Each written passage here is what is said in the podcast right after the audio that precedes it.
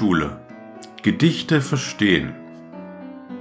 Ein Podcast von Johannes Thiele.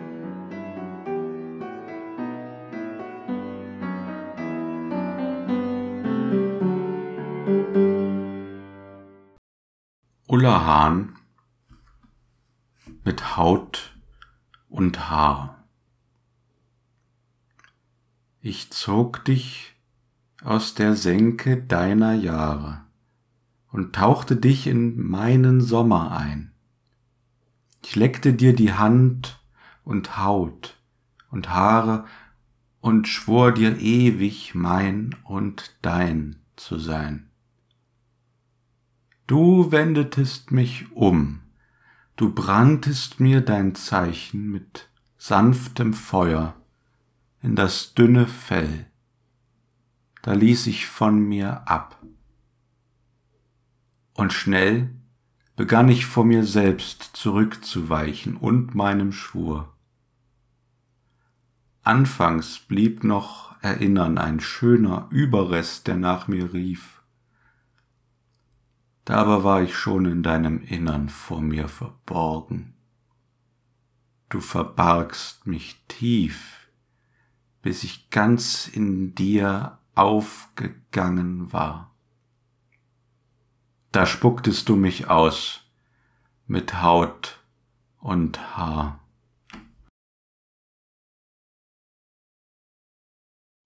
Willkommen zur dritten Folge des Podcasts Lyrikschule. Heute endlich auch mit der ersten Autorin, Ulla Hahn, eine sehr bedeutende Autorin, des 20. Jahrhunderts. Hervorragende Liebesgedichte gibt es von ihr, aber auch darüber hinaus tolle Texte. Und diesen Text habe ich ausgesucht, weil er vielleicht in die Gattung Liebeslyrik eingeordnet werden kann, aber es ist nicht so ganz einfach mit ihm. Denn eine Liebe wird hier eigentlich nicht beschrieben, aber doch eine Beziehung, eine Beziehung zumindest wird beschrieben. Und ich möchte bei diesem Text bevor ich zum Inhalt komme, mit etwas anfangen, das ich bei den anderen beiden Texten bisher in den ersten beiden Folgen äh, vollkommen außen vor gelassen habe, nämlich mit der Form. Nun sind viele äh, über ihren Schulunterricht darauf konditioniert, Lyrik, Gedichte zunächst einmal formal zu fassen und formal zu analysieren. Wenn man einem Schüler ein Gedicht gibt, dann ist das Erste, was er tut, ähm, das Reimschema zu identifizieren. Er schreibt A, B, C, C und so weiter an den Rand und ähm, denkt dann am Ende, jetzt hat er das Gedicht verstanden.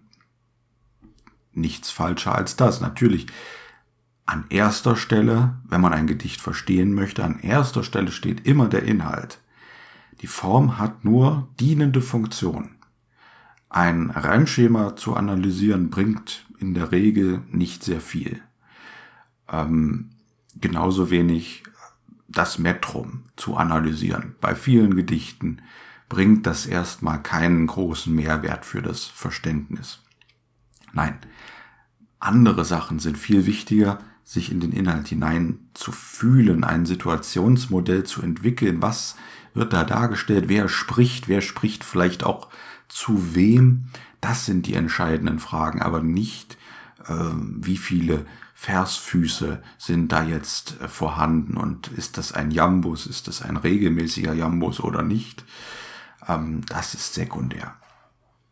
Aber sekundär bedeutet nicht, dass es irrelevant ist. Das wäre auch falsch. Nein, die Form hat auch ihre Funktion. Lyrik ist formalisierte und zwar sehr verdichtete Sprache. Deswegen heißt es ja auch Gedicht. Ja, das Wort dicht steckt da schon drin. Es ist also ein Gedanke auf einen Punkt hin konzentriert. Und das erreicht man nur, wenn man ganz bewusst mit der Form arbeitet. Und anders als das sonst im Sprachgebrauch häufig der Fall ist, ähm, ist es bei Lyrikern insbesondere so, dass die sich ganz bewusst überlegen, wo eine zusätzliche Silbe eingesetzt wird oder wo nicht, wo sich etwas reimen soll oder nicht. Ja, der Reim hat eine lange Tradition in der deutschen Literatur. Wir finden ihn bis heute in den Texten, auch wenn sich ab dem 20. Jahrhundert das etwas abschwächt und in den ganz äh, modernen Texten häufig auch gar keine Reime vorhanden sind. Ganz anders bei Ulla Hahn in dem Text mit Haut und Haar. Auf den ersten Blick äh, erkennt man, wenn man den Text vorliegen hat, dass hier ein sehr starker Formwille vorhanden ist. Da ist ein äh, Reimschema sofort erkennbar.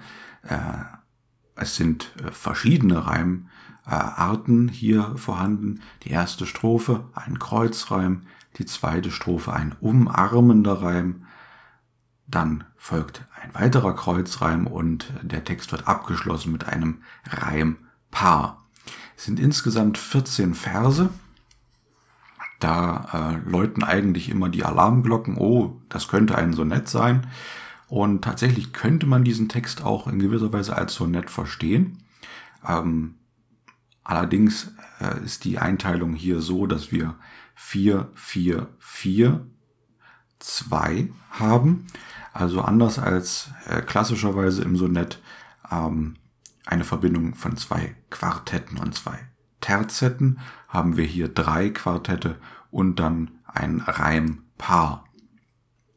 Gut, weiter. Was können wir noch zur Form sagen? Ähm, das, was dann als nächstes gemacht wird, wenn man äh, das Reimschema bestimmt hat, ist, dass man sich äh, typischerweise anguckt, okay, gibt es irgendwelche stilistischen Mittel. Ne? Das ist dann das, was die Schüler irgendwann gelernt haben, Klasse 8, Klasse 9. Sie haben da äh, Tabellen bekommen und auswendig gelernt, was es so für Stilmittel gibt. Und dann werden sie auch in diesem Text fündig werden, zum Beispiel schon in der Überschrift mit Haut und Haar und dazu auch noch von Ulla Hahn, ja, also auch die Autorin, zufälligerweise hier noch mit H. Mm, also eine Alliteration, eine Häufung von gleichen Anfangslauten. Und das findet sich nicht nur in der Überschrift, sondern auch noch an weiteren Stellen im Text. Äh, so zum Beispiel im Vers 3, da heißt es, ich leckte dir die Hand und Haut und Haare. Also hier eine Alliteration, aber gleichzeitig auch eine Akkumulation, also eine Aufzählung, eine Anhäufung von Begriffen. Und dieses Haut und Haar ähm, kommt dann auch nochmal im allerletzten Vers, äh, wird das wiederholt. Ähm, das stellen wir erstmal zurück, was das jetzt für eine Bedeutung hat. Wir sammeln zunächst einmal. Was fällt noch auf, wenn man sich das anguckt? Nun, ähm, wieder in diesem Vers 3, da heißt es, ich leckte dir die Hand und Haut und Haare. Äh, dieses Verb ist an dieser Stelle zumindest ungewöhnlich, denn Menschen äh, tun das für gewöhnlich nicht. Äh, das könnten aber Tiere tun, also typischerweise vielleicht Hunde oder Katzen, ja, die könnten das ähm, tun und da würde dieses Verb äh, ganz natürlich wirken. Aber wir gehen hier zunächst einmal davon aus, dass es kein Gedicht ist, was zwischen Tieren spielt äh, oder zwischen Tier und Mensch, sondern man nimmt ja erstmal an, äh, es ist ein Gedicht, äh, das zwischen Menschen spielt. Und insofern muss dieses Verb irgendwie aufhorchen machen. Ähm, was auch noch stutzig machen dürfte, sind bestimmte sprachliche Bilder, die dann folgen. Zum Beispiel ähm, am Beginn des Gedichtes heißt es, ich zog dich aus der Senke deiner Jahre. Nun, äh, was soll das nun wieder heißen? Es ist offensichtlich ein sprachliches Bild. Senke deiner Jahre, das kann nicht wörtlich gemeint sein. Es folgt darauf wieder ein sprachliches Bild und tauchte dich in meinen Sommer ein. Also hier wird sprachliches Bild an sprachliches Bild gereiht. Sie sind miteinander verknüpft. Es geht auch sofort äh, weiter. Ähm, es heißt dann in der zweiten Strophe, du branntest mir dein Zeichen. mit sanftem Feuer in das dünne Fell. Hier sind gleich mehrere sprachliche Bilder. Ein Zeichen wird eingebrannt, ja, also hier denkt man sofort auch wieder, man assoziiert typische Brandzeichen, ja, wie man sie von äh, zum Beispiel Kühen kennt, ja, also äh, irgendwie aus alten Westernfilmen, da kennt man das, hat man schon mal gesehen. Äh, solche Assoziationen werden da geweckt mit sanftem Feuer. Das äh, klingt ja äh, zunächst vollkommen äh, widersinnig oder zumindest gegensätzlich. Äh, Feuer kann nicht äh, sanft sein. Wenn man sich verbrennt, dann ist das nicht sanft. Wir haben hier also ein Oxymoron in das dünne Fell. Dünnes Fell, auch hier wieder, wenn wir davon ausgehen, dass es um Menschen geht, muss das eine Metapher sein, ein sprachliches Bild. Und ganz am Ende haben wir noch ein sehr schönes du spucktest mich aus mit Haut und Haar. Nun, ähm, auch das unwahrscheinlich, dass es wortwörtlich gemeint ist, also auch hier liegt offensichtlich ein sprachliches Bild vor. Fernerhin verzichtet die Autorin auf äh, Kommasetzung. Ähm, das kann man jetzt natürlich von der Rezitation aus nicht hören, aber wenn man den Text vorliegen hat, fällt einem das relativ schnell auf. Sie verzichtet aber nicht komplett auf Satzzeichen. Es finden sich durchaus Doppelpunkte und Punkte. Und ähm, sie achtet auch auf Groß- und Kleinschreibung. Das machen viele moderne Autoren ganz bewusst nicht. Oder Hahn macht das hier aber. Was einem auch nur durch das Schriftbild eigentlich wirklich auffallen kann, ist, dass wir zum Teil Enjambements haben. Wieder ein so schönes Fremdwort, Enjambment, steht für Zeilensprung. Das heißt, dass die ähm, Sätze teilweise über die Zeilengrenzen hinausragen und teilweise sogar über die Strophengrenzen. Das ist dann ein starker, ein harter ähm, Zeilensprung, wenn das auch über die Strophengrenze hinausgeht. Gut, so viel erstmal zur Sammlung äh, der Form. Ähm, aber ich sagte ja schon, das allein verrät einem über den Text noch nichts. Wir können ihn aber zusammen einmal etwas auseinandernehmen. Fangen wir mit der ersten Strophe an. Ich zog dich aus der Senke deiner Jahre.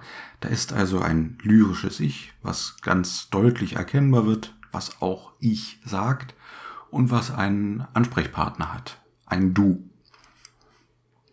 Und offensichtlich ist die Situation in der Vergangenheit, wir haben hier eine Präteritalform, dass das lyrische Ich den Angesprochenen herauszieht aus der Senke äh, seiner Jahre. Senke lassen wir auch wieder die Assoziationen ähm, hier frei spielen, ist oft etwas negativ besetzt. Und wenn man da herausgezogen wird, dann muss das also vielleicht etwas sein, äh, was negativ war, eine negative Zeit. Und tauchte dich in meinen Sommer ein. Das heißt, dadurch, dass das angesprochene Subjekt jetzt aus der Senke seiner Jahre, aus dieser negativen Zeit herausgezogen wird und in die Sommerzeit des lyrischen Ichs getaucht wird, erfährt es offenbar eine Verbesserung des Zustands. Ich leckte dir die Hand und Haut und Haare und schwor dir ewig mein und dein zu sein. Hier kommt dieses erste sprachliche Bild. Das lyrische Ich leckt Hand, Haut und Haare. Also etwas, was normalerweise Hunde tun würden. Und zwar entweder untereinander, ja, man kennt das vielleicht auch aus irgendwelchen äh, Naturdokumentationen, dass das hm, zum Beispiel auch Wölfe untereinander tun. Aber man könnte ja auch das Bild vom Haustier und äh, dem zugehörigen Herrchen, dem zugehörigen Menschen äh, vor Augen haben. Wann wird das eigentlich äh, vollzogen, solche Handlungen? Äh, Hand und Haut werden geleckt äh, und Haare noch dazu. Solche Handlungen finden ja häufig dann statt, wenn äh, Verletzungen mit im Spiel sind. Das heißt also auch hier hm, deutet es wieder darauf hin, dass die Zeit, die das lyrische Du erlebt hat, ähm, mit Wunden verbunden ist. Und die können auch im übertragenen Sinne sein. Ja, also eine schwere Zeit und durch die Beziehung zum lyrischen Ich äh, werden diese Wunden offensichtlich geheilt. Und es erfolgt ein Treueschwur des lyrischen Ich. Ich schwor dir ewig mein und dein zu sein. Ich schwor dir mein zu sein und dein zu sein. Also man kann von einem gegenseitigen Schwur an dieser Stelle ausgehen. In der zweiten Strophe ändert sich ein bisschen die Stimmung. Bisher klang das alles sehr positiv und als ob diese Beziehung unter einem guten Stern stand. In der zweiten Strophe ändert sich das und dann heißt es gleich am Anfang, du wendetest mich um. Also auch das spielt noch in der Vergangenheit. Du wendetest mich um, du branntest mir dein Zeichen mit sanftem Feuer in das dünne Fell. Hier wird also ein Besitzanspruch durch das Du ähm, deutlich gemacht. Und er wendete das lyrische Ich um, das heißt, hier findet eine Veränderung statt. Welche Art diese Veränderung ist, erfährt man erst, wenn man etwas weiterliest, aber man merkt jetzt schon, dass dieser, hm, diese Inbesitznahme vielleicht nicht ganz äh, erfreulich ist, denn immerhin passiert sie mit zwar sanftem, aber doch mit Feuer in das dünne Fell. Also diese Person, das lyrische Ich, ist offensichtlich aufnahmefähig dafür, ist, äh, ja, ist nicht sehr widerstandsfähig, da ist keine Resilienz vorhanden. Im Gegenteil, die Person ist offensichtlich empfänglich dafür, beeinflusst zu werden. Und offensichtlich auch aus Liebe. Und wer ist da nicht empfänglich? Insofern heißt es dann auch folgerichtig, da ließ ich von mir ab, und schnell begann ich vor mir selbst zurückzuweichen und meinem Schwur. Was heißt das nun wieder? Da ließ ich von mir ab. Nun, offensichtlich wird das lyrische Ich sich selbst etwas fremd und begreift diesen Prozess auch offensichtlich. Ja, es reflektiert diesen Prozess. Und es weicht zurück vor sich selbst, also vor dem, was aus ihm geworden ist und vor dem Schwur, dessen Inhalt uns in der ersten Strophe berichtet wurde.